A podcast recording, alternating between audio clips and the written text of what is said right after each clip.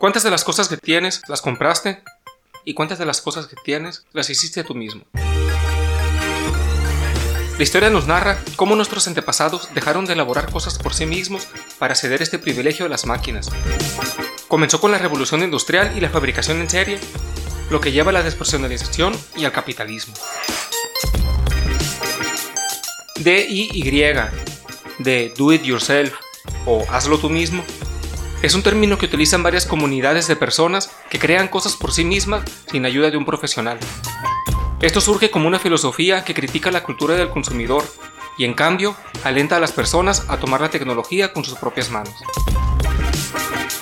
Esta filosofía tiene una larga historia en todo el mundo, ya que a lo largo de la vida en el campamento y más tarde en la vida del pueblo y la ciudad, la situación más común ha sido que las personas utilicen tecnologías locales para satisfacer sus necesidades por sí mismas, como hacer sus propias herramientas, ropa y demás.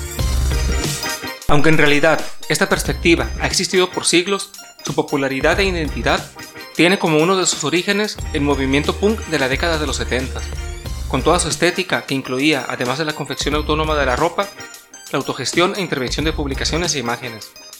Además, el movimiento punk es conocido por surgir como una reacción ante el creciente consumo y la acelerada industrialización del mundo occidental, de ahí que esté ligado a proyectos de autogestión como los de la cultura DIY contemporánea emprende. Esta ética en muchos casos se asocia al anticapitalismo, ya que rechaza la idea de tener que comprar las cosas que uno desea o necesita, intentando hacerlas por uno mismo. Se trata de un movimiento contracultural. Cuando nos enfrentamos a la falta de recursos, hazlo tú mismo cobra más de importancia que nunca. Utilizamos al máximo los recursos y también nos valemos de reciclar y reutilizar, logrando la artesanía como salida a lo profesional. Generalmente se utiliza para ahorrar dinero, pero aparte de eso, se obtienen múltiples beneficios. Se desarrolla una actividad manual interesante y motivadora, y al mismo tiempo se aprende con la práctica. Se logran manualidades y destrezas, se combate el aburrimiento, el mal humor, el tedio, el cansancio y más. Algunos asociarán el término con las manualidades, otros con el mundo maker, con circuitos y herramientas.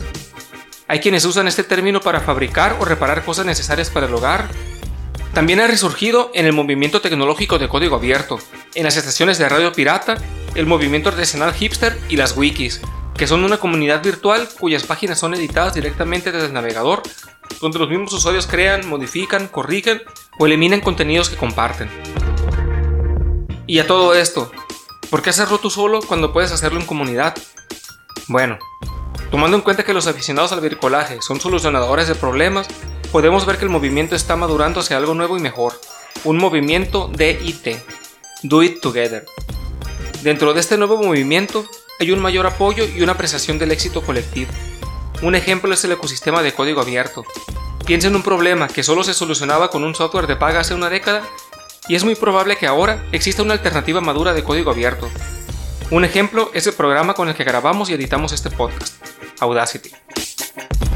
El bricolaje es poderoso porque aprovecha la pasión y la creatividad de las personas de todo el mundo. Pero en DIT, de Do It Together o Hagámoslo Juntos, se reúne un mayor número de individuos diversificados, talentosos, para innovar cada vez más rápidamente e impulsar nuevos niveles de rendimiento de forma continua. El salto decisivo que ha proporcionado Internet es un modelo de comunicación y colaboración. Por supuesto, siempre que se forma un equipo tenemos una forma de hagámoslo juntos, pero un solo equipo no es escalable. Lo que realmente necesitaríamos es un entorno en el que muchos equipos se puedan organizar y comenzar a crear y compartir conocimientos en el entorno. Así, hagámoslo juntos, supondría producir con la misma filosofía que hazlo tú mismo, pero utilizando metodologías colaborativas más amplias al aplicar a varios grupos de personas afines o diversas para un propósito común. Como vimos, el bricolaje propone toda una filosofía de vida en torno a organizar y producir nuestros propios sistemas de trabajo, de comunicación, de edición y distribución. Abarca muchos aspectos, desde pequeñas reparaciones en casa hasta la publicación de nuevas revistas o gacetas, o el armado de nuevos dispositivos electrónicos con los componentes de aparatos viejos. Incluso hay quienes fabrican su propio equipo científico. No tenemos modelos fijos. Se trata de explorar tu creatividad y lo más importante, que evites consumir más. Conlleva el gran beneficio de evitar el consumismo al romper con la lógica de comprar todo nuevo, desechar las cosas que aún nos pueden ser útiles y reemplazar objetos solo por seguir una tendencia. Al realizar proyectos de bricolaje, contribuimos de alguna forma a reducir nuestra producción de basura en el hogar, lo cual, cuando se convierte en una acción colectiva, tiene un impacto social y ambiental de beneficio. Además de ser una opción ecológica, también ayuda a tu economía, pues te ahorras un gasto para alguna decoración de temporada, una reparación de la casa o un obsequio. Ese dinero puede servirte para algo realmente necesario. Otra ventaja es el desarrollo de tus habilidades. Ya sea que te falte un poco de destreza manual o no, podrás poner en práctica tu creatividad, relajarte del ritmo cotidiano y disfrutar del resultado. Además de todo, la imaginación aumenta y hay un sentido de comunidad, pues los foros y las redes sociales están llenas de personas que comparten sus tips e ideas como tú.